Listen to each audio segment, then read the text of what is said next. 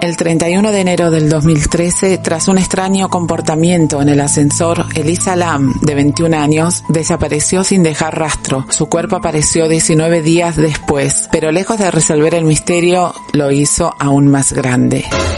Hola, yo soy Kendra y bienvenidos a un nuevo vídeo. Hoy les traigo un caso súper misterioso que ocurrió en el 2013. El caso de Lisa Lam. La verdad que es un caso súper espeluznante, súper creepy. Ahora lo van a conocer a continuación. Pero antes de comenzar les dejo mis redes sociales aquí abajo por si quieren seguirme en alguna de ellas. Sin nada más que decir, comencemos con el video. Elisa Lam, también conocida por su nombre cantonés Lam Ho Ji, nacida el 30 de abril de 1991 en Vancouver, Canadá Canadá. Elisa tenía 21 años en el momento de los hechos. Sus padres eran inmigrantes chinos que llegaron a Canadá donde abrieron un restaurante. Elisa estudiaba en la Universidad de Columbia Británica. Tiempo después le diagnosticaron un trastorno bipolar y depresión. Después que le habían diagnosticado el trastorno bipolar y depresión, no solamente ella lo parece ser que ya lo tenía también la madre, la abuela, o sea, como que ya venía de descendencia familiar. Después de que ella le diagnosticaron esto, ella dijo que quería hacer un viaje ella sola por todo Estados Unidos, a hacer un viaje como para quitarse la depresión, cambiar un poco de aire. Al ser diagnosticada esto, como que más depresión le daba. Y entonces ella dijo como que no, voy a cambiar un poco de aire, quiero hacer viajar y quiero conocer un poco, pero ella sola, o sea, no quiso viajar con la hermana ni con amigas, no, no lo sé por qué, pero bueno, quiso viajar sola. Después de que ella haya dicho esto a los padres, obviamente los padres no estaban de acuerdo de que ella viajara sola por un país que no conocía, o sea, Estados Unidos, y no querían que ella viajara sola por Estados Unidos, pero ella como que no le importó lo que dijeran, ella dijo quiero viajar, quiero conocer, quiero que se me vaya esta depresión y bueno, decidió viajar sola y así lo hizo. El 26 de enero del 2013 llegó a Los Ángeles tras visitar otras ciudades californianas como San Diego. Después de que comenzó su viaje, ella llamaba a su casa todos los días, hablaba con sus padres, su hermana, con sus amigos, con todo. Cuando llegó a Los Ángeles, decidió alojarse en el Hotel Cecil. Llegamos a la parte del Hotel Cecil. Igualmente, si quieren, les voy a hacer un video dedicado a este hotel porque la verdad estuve investigando y tiene muchísimo misterio, muchísimas cosas para contar. La verdad que es un hotel aterrador y bueno, fue catalogado como el hotel más tenebroso, misterioso de Los Ángeles y ahora lo van a saber por qué. Obviamente no les voy a contar todo con detalle porque después quiero hacer un video dedicado para este hotel. No sé, yo personalmente viendo y averiguando las cosas de este hotel como que me puse los pelos de punta porque es una cosa increíble, es una cosa como que hubo muchas muertes, muchos asesinatos y bueno, no lo sé, yo la verdad no pasaría nunca una noche ahí sola porque me daría miedo. Con amigos así a lo mejor sí, pero sola no, la verdad que no. Pero bueno, les voy a contar un poco. El Hotel Cecil fue construido en la década de 1920 para atender a los hombres de negocios que llegaban a la ciudad y pasaban una noche o dos. Al principio este hotel fue considerado como que muy lujoso. O sea, este hotel era como que muy lujoso, como que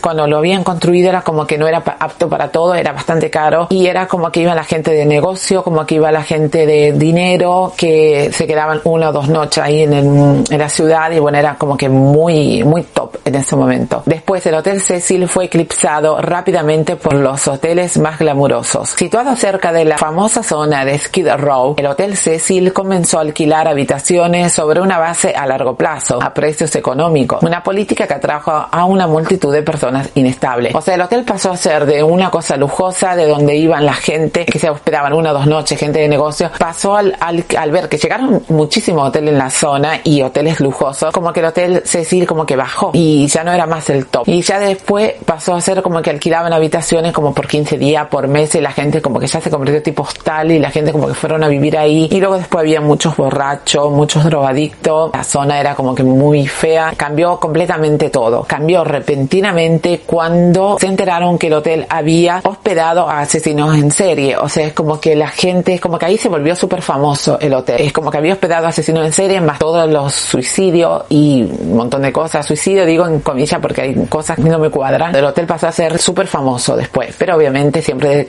como que mala fama. Cuando empezó a alojar asesinos en serie. Asesinos en serie como Richard Ramírez o el austríaco Jack Under, Underweber. Creo que lo dije bien el apellido, porque la verdad es que es un apellido muy raro, perdónenme si no lo digo bien. Pero bueno, cuando empezó a hospedar a estos asesinos en serie, como que ya se hizo súper famoso el hotel y como que mucha gente querían conocer, ¿no? Ramírez, etiquetado como el acechador de la noche, se encontraba alojado en el Hotel Cecil en 1985, en una habitación del último piso. Ramírez permaneció desapercibido de todos mientras echaba y asesinaba a 14 personas. Incluso se dice que ha asesinado dentro de este hotel. Él pagó 14 dólares para hospedarse en ese hotel y mató a 14 víctimas, en las cuales mató también adentro del hotel. Y es como que él estaba en el último piso, creo en el piso 19 estaba, y es como que él pasaba desapercibido, o sea, nadie se imaginaba que él podría haber sido el asesino que la noche salía y empezaba a asesinar personas. Y bueno, el caso de él es súper famoso y a lo mejor un día lo haré también porque la verdad que es muy fuerte también el caso él. Yo lo vi la verdad que tiene mucha historia. Respecto a Jack Underweber, el asesino en serie austríaco, resulta que había asesinado a una persona, luego fue a la cárcel, luego de ahí estudió para periodismo, luego salió siendo periodista de la cárcel y obviamente siguió siendo un asesino en serie. Se dice también que se había hospedado en el Hotel Cecil por homenaje a Richard Ramírez, como que él dijo, bueno, ahí estuvo Richard Ramírez, como que lo idolatraba y se fue también a hospedar en ese hotel en el cual él asesinó a tres prostitutas en Los Ángeles. Luego regresó a su país, Austria, y ahí obviamente siguió con los asesinatos y bueno, el caso también fue muy mediático. En los años 50 y 60, el Hotel Cecil era conocido como un lugar en donde la gente iba a cometer suicidio, saltando desde sus ventanas o muriendo misteriosamente en sus habitaciones. Resulta que este hotel en los años 50 y 60 se hizo súper famoso porque mucha gente, o sea, como ya le dije, les voy a hacer un caso dedicado, hubo muchísimo suicidio en este hotel, o sea, mucha gente como que se, tiraban las ventanas, mucho aparecían muertos en las habitaciones, o sea, muy extraño. Todo. Incluso una mujer se había tirado de una, de una de las ventanas de un décimo piso, creo que era. Tuvo la mala suerte que un hombre pasaba por ahí caminando, pobre, y se le cayó encima al hombre, murieron los dos en el acto. O sea, imagínense, vas caminando por la calle tranquilamente y de repente te cae un cuerpo de arriba y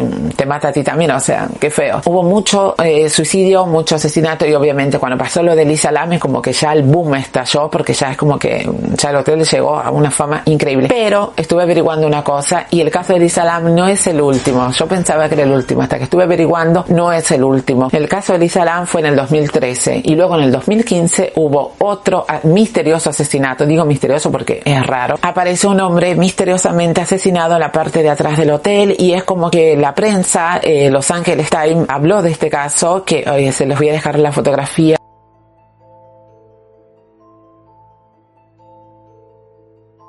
Y ahí, como ven en la fotografía, Los Ángeles Times habló sobre este caso, donde un chico de 28 años apareció misteriosamente asesinado. Supuestamente lo del hotel dijeron que no tenía nada que ver, que él era un intruso que se había metido al hotel, pero bueno, para que se den cuenta que siempre pasa cosas raras, o sea, no solamente el caso de Elisa Lam, sino muchísimos otros casos, y encima el más reciente fue este chico de 28 años que no se sabe el nombre, no salieron, no salió el nombre, no sé por qué misteriosamente no lo quieren dar, pero bueno, es todo que muy raro. Se dice también que Elizabeth Short, más conocida como la Dalia Negra, fue vista por última vez con vida en el Hotel Cecil. El caso de la Dalia Negra fue uno de los asesinatos sin resolver más mediáticos y aterradores de la historia. El caso de la Dalia Negra, la verdad que es súper famoso. Ya también les haré el caso de la Dalia Negra. También ella la vieron los últimos días con vida en la parte del bar del Hotel Cecil. Estuvo ahí, la vio uno de, los de los que trabajaba, que estuvo ahí tomando y bueno, se la vio por última vez ahí en el Hotel Cecil, que también después misteriosamente apareció asesinada de una manera horrible. Bueno, pero ahora regresamos al caso de Elisa Lam. Más o menos les conté esta parte del Hotel Cecil para que lo tengan en cuenta porque es una cosa muy importante las cosas que pasó en el Hotel Cecil que es, tiene mucho que ver con el tema de Elisa Lam porque como ya les dije en este hotel pasó muchas cosas misteriosas a lo largo de los años, no solamente asesinatos sino suicidios, ya les voy a explicar porque tengan en cuenta las cosas del hotel. La mañana del 19 de febrero del 2013 algunos clientes del hotel descubrieron que el agua del grifo salía con poca presión, con un color como negro, marrón oscuro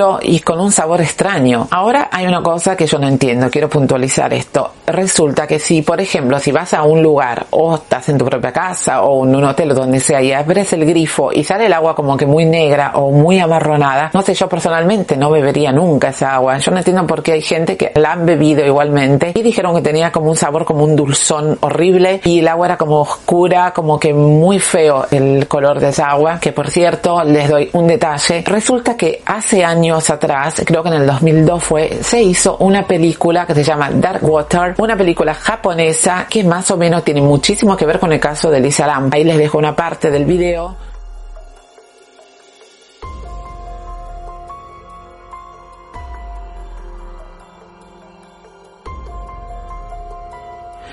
Bueno, como vieron ahí, se trata de una cosa que una mujer encuentra una niña también muerta en un tanque de agua y también se puede ver las imágenes como que en el ascensor también pasan cosas, o sea, es muy, muy aterradora la verdad la historia esta. No solamente pasó esto, o sea, tiene mucho que ver con el tema del caso de Lisa Lam, o sea, que es muy parecido con el tema del agua, también en la película esa japonesa el agua salía como negra, como marronada y como que rara. Resulta que el 19 de febrero, cuando todos los clientes del Hotel Cecil vieron que el agua salía como negra, que ellos ya la venían probando, se duchaban y como que salía el agua negra, tomaban y tenía ese sabor como dulzón horrible, luego después iban a lavar las manos, salía el agua como marronada, oscura, o sea, como muy raro. Primero salía como que muy oscura, después como que salía media blanca, no sé, medio raro. Y bueno, se quejaron en el hotel, obviamente. A todo esto, los empleados del hotel habían decidido ir a mirar a los tanques para ver qué es lo que pasa. Abrieron un tanque, como que no había ningún problema, abrieron el otro, así, hasta que llegaron a donde justo encontraron el cadáver de Elisa Lam que estaba flotando. Ahora les voy a contar bien los detalles del cadáver de Elisa Lam y todo esto, pero regresemos a otra cosa. Eh,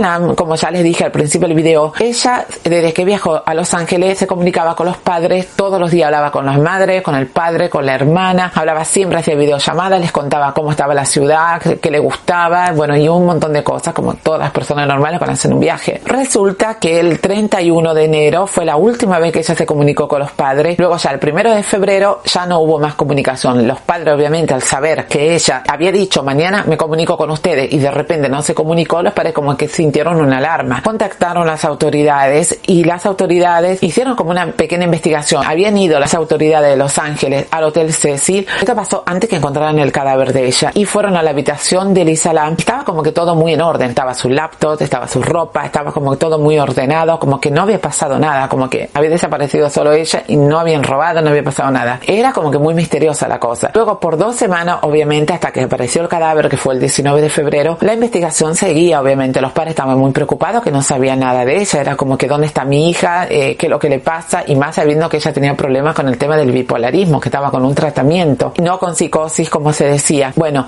regresamos ahora cuando encontraron el cadáver. El 19 de febrero, cuando encontraron el cadáver, tuvieron que hacer un agujero en uno de los tanques porque los tanques medían como 3 metros de alto y como que la puertita donde supuestamente había entrado Lam era como muy pequeña, o sea, no se podía sacar el cadáver. El cadáver aparte se encontraba como que muy en estado de descomposición, imagínense en un cadáver dos semanas ahí en el agua, estaba como que muy descompuesto, muy hinchado y de color como verdoso, según dijeron la autopsia. Y bueno, tuvieron que hacer como un agujero eh, especial abajo en el tanque para poder eh, quitar el agua y quitar el cuerpo de Elisa Lam. Resulta que estos tanques son cuatro tanques de más o menos unos casi 4.000 litros cada uno. Resulta que estos cuatro tanques son los responsables de abastecer el edificio. Se encuentran en la azotea y para llegar a estos tanques hay como unas puertas que están conectadas a alarmas y como que se necesitan unas llaves especiales, unos códigos, bueno, como que no cualquiera puede ir. Para llegar a estos tanques no solamente se necesitan los códigos, todo esto, sino aparte de todo esto, para subir al tanque se necesita también unas escaleras, o sea, donde ya se sube el tanque y como que se necesita una escalera para subir y bueno, no lo sé, es como medio raro todo, que, es muy raro, por eso mismo después les voy a contar las teorías. Además los tanques tienen un acceso fijo en su interior y aparte se necesita llevar una escalera para poder mirar dentro de ellos. Bueno, como ya le dije, cuando encontraron el cadáver de Lisa Lam estaba como que muy en estado de descomposición, como que verdoso y bueno, obviamente eh, los padres quedaron choqueados, viajaron para Los Ángeles enseguida para ver qué es lo que le había pasado, quién la había asesinado. Entonces eh, ya había una investigación de búsqueda de ella. Cuando pasó esto ya la investigación obviamente pasó a ser como ya para asesinato. Es ahí automáticamente donde la policía, averiguando, encontraron un video del Hotel Cecil donde se ve a Elisa Lam, últimos minutos de, de vida, adentro de un ascensor haciendo cosas de verdad muy, muy mm, aterrado. Ustedes van a ver el video ahora, yo lo vi un montón de veces. La verdad que no encuentro una solución de ese video, me pone la piel de gallina cada vez que lo veo, no es normal lo que pasa. Bueno, resulta que cuando vieron este video, la policía es como que obviamente la policía siempre no va, no van a creer nunca las cosas paranormales esas cosas, pero echaban la culpa todo al tema de que ella tenía el bipolarismo, dijeron que es como que tenía, estaba loca, que tenía un problema de psicosis, que por eso cuando ella se ve en el ascensor que hace unos movimientos así y como que se agarra así de la cabeza, como que escucha voces, como que estaba loca y bueno, un montón de cosas. Pero después en la autopsia, que ahora les voy a decir lo que dijeron la autopsia, que le hicieron eh, creo que dos autopsias, nada que ver a lo que se comentaba, que ella estaba loca, que tenía psicosis. En la primera autopsia se reveló que no se encontraron restos de alcohol o drogas en el organismo de Lisa y no tenía ningún antecedente de desorden mental. La autopsia no encontró señales de violencia violencia física ni de abusos sexuales. Cuando la autopsia dijo que no había encontrado señales de abuso sexual y todas estas cosas, mucha gente como que metieron en duda porque después como que hicieron otra autopsia y se había encontrado que ella tenía como un coágulo de sangre en el ano. Muchos teoría era de que ella había sufrido una agresión sexual, que es por eso tenía este coágulo de sangre en el ano, aunque mucha gente también dice que esto se puede deber por la descomposición del cuerpo, que el, el ano era como que prolapsaba, es como que muy raro todo. El 21 de febrero la oficina forense de Los Ángeles determinó que se trató de un ahogamiento accidental, apuntando al trastorno bipolar de Lisa como un factor a tener en cuenta. Bueno, ahora vamos a llegar a las teorías y la verdad que las teorías son como algunas como que no tienen sentido. La primera teoría es que Lisa hubiera subido a la azotea sola, sin hacer saltar ninguna alarma. O sea, la primera teoría es que Lisa se hubiera ido sola a la azotea, hubiera pasado esa puerta de la cual se necesitaba llave, unos códigos,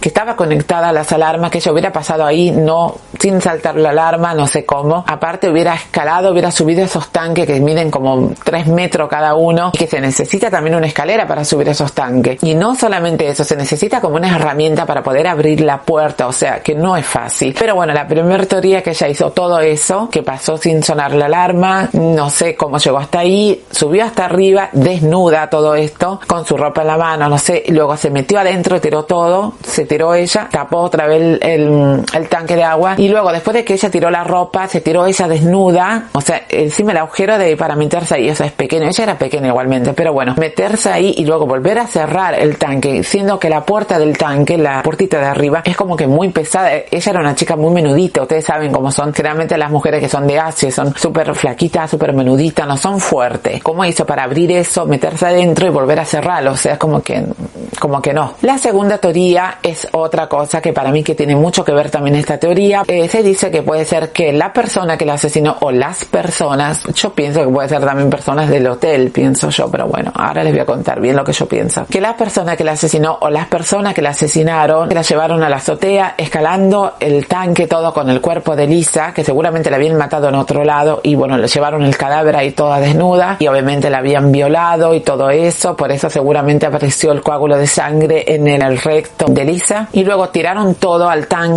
a ella desnuda y a todas sus pertenencias porque se le encontró el cadáver de ella flotando con todas las cosas alrededor y que bueno, obviamente después ellos cerraron ahí, se fueron. Ahora pasamos a la última teoría, que es la tercera teoría, que para mí esta también tiene mucho que ver, que es que Elisa Lam fue poseída por una entidad demoníaca. Yo pienso que esto también puede haber pasado. Yo creo mucho en el tema de las posesiones. Ustedes saben que existen muchos casos reales donde hubo personas que fueron poseídas. Obviamente que también hay muchas mentiras que la gente siempre quiere exagerar y mentir para vender películas y libros, todo. Pero yo creo en las posesiones. Yo muchas veces personalmente creo que una persona que de repente es buena, no hace nada, de repente puede ser poseída y es así con una persona puede volverse loca, asesina, hace algo de repente porque estás poseída. Porque ha pasado muchos casos. Yo he visto muchísimos casos a lo largo de mi vida, muchísimos de asesinos en serie, de, de madres que mataban a sus hijos, adolescentes asesinadas y un montón, donde la mayoría, muchos dicen que no se acuerdan, es como que entran como en un momento de trance y como que se olvidan de todo y no son ellos mismos. Pienso yo que como que te ha poseído alguien, has hecho eso y luego vuelves en ti misma. Bueno, yo pienso que lo de Lisa Lam puede haber sido una posesión demoníaca porque ella hace unos movimientos así como medio raro las manos y hace así, o sea, como que no sé, la verdad que a mí me pone la piel de gallina cada vez que veo ese video y luego se la ve a ella, ustedes si observaron bien el video, ella entra normalmente en el ascensor, aprieta los botones, en lo cual una de las teorías dijeron, no sé si será o no, porque yo del video no veo, no se ve claramente, dicen que ella empezó a apretar el número 4. Supuestamente se decía que antiguamente para hacer la invocación al demonio tenías que empezar por el número 4 y bueno, una cosa así, la verdad que yo nunca la había escuchado esto, lo escuché ahora que estuve investigando el tema de Isalam, pero sí no se puede negar que las cosas que ella hace en el ascensor es muy estremecedor, o sea, como que muy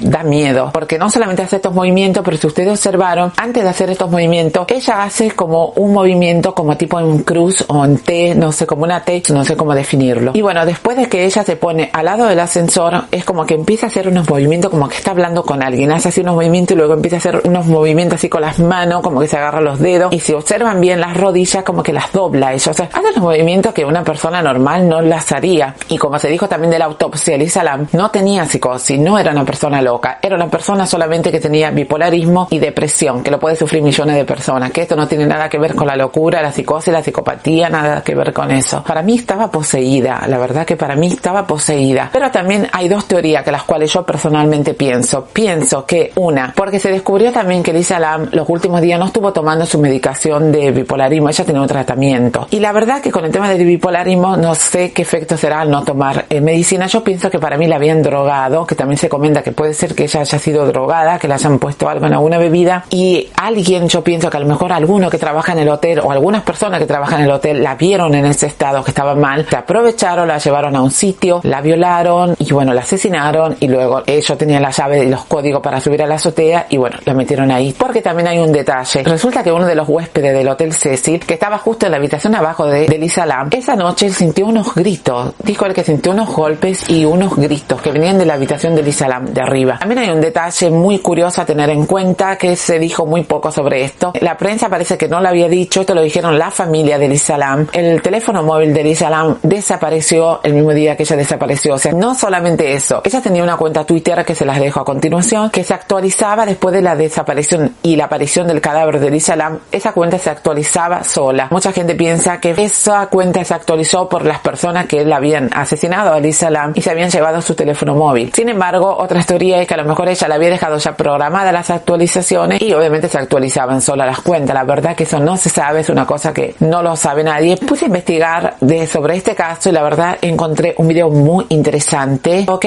Tei, un chico japonés, hizo un video donde demostró, ¿se acuerdan que Elisa Lam eh, la encontraron el 19 de febrero? Este chico en marzo hizo un video donde él demostró que para subir a la azotea no solamente se puede entrar por la puerta principal, que es donde está los códigos y la alarma y todo, sino que también por la escalera de incendios que está en la parte de atrás del hotel y donde él mostró en el video se ven que los tanques están los cuatro tanques, hay dos abiertos y dos cerrados. Llama la atención mucho porque hay dos abiertos, o sea, uno te puede saber porque encontraron el cadáver de Elisa Lam una semana antes y puede ser que por investigación policial estaba abierto. Bueno, les dejo el video de este chico japonés para que lo vean y saquen su conclusión, eso sí está en japonés. Y bueno, el caso de Elisa Lam, llegamos aquí al final, la verdad que nos deja con más preguntas que respuesta. Por, por ejemplo, ¿qué vio Elisa Lam esa noche que la llevó a comportarse de esa manera tan extraña en el ascensor? ¿De quién escapaba? Si Elisa Lam se quiso realmente suicidar, ¿por qué no tirarse directamente de una ventana como habían hecho años atrás muchas personas que se tiraban de las ventanas? ¿Por qué subir a la azotea? ¿Y por qué desnudarse? O sea, que no tiene sentido. Es una de las preguntas de quién o cosa estaba escapando Elisa Lam, porque se la ve como que se esconde en el ascensor. ¿Cómo hizo ella para subir al tanque que no tenía las herramientas? ¿Cómo hizo para abrir la tapa que pesaba más que ella? Porque ella era súper menudita. Y luego meterse y cerrarlo. Y la última pregunta, ¿quién y por qué mataron a Elisa Lam? Ustedes saquen sus propias teorías. Les dejo el link de todos los videos que les comentaba ahí abajo. Pero antes de irse, eh, si les gustó este video, obviamente, dejen un like y déjenme en los comentarios diciéndome qué es lo que opinan al respecto. Quiero saber las opiniones de ustedes. Díganme si ustedes piensan que fue una posesión demoníaca o simplemente la asesinaron los, la gente que trabajaba en el hotel o simplemente era una chica que fue y se suicidó sola. Háganmelo saber en los comentarios porque soy muy curiosa de saber lo que ustedes piensan. Y bueno, hemos llegado al final del video. Espero que lo hayan disfrutado y nos vemos muy pronto en otro video. Si quieren que hable de algún video en especial, algún caso en especial, me lo dejan aquí abajo.